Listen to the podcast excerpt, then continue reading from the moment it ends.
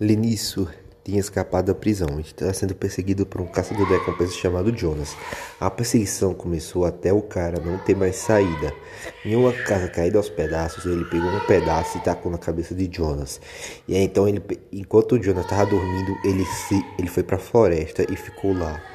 Enquanto isso, Jonas não, como o Jonas não conseguiu mais achar o Lenício, ele voltou para casa do seu primo. Então o primo dele era mafioso e disse que era o, o pai dele era o chefe da máfia e podia achar o Lenício onde ele estivesse. Aí então, apavorado com aquela situação, Lenício fugiu da cidade, mas não demorou muito para os povos achar sua localização. O chefe sabia que isso tinha acontecido, então, em pouco tempo, o país inteiro ia estar atrás de Lenício.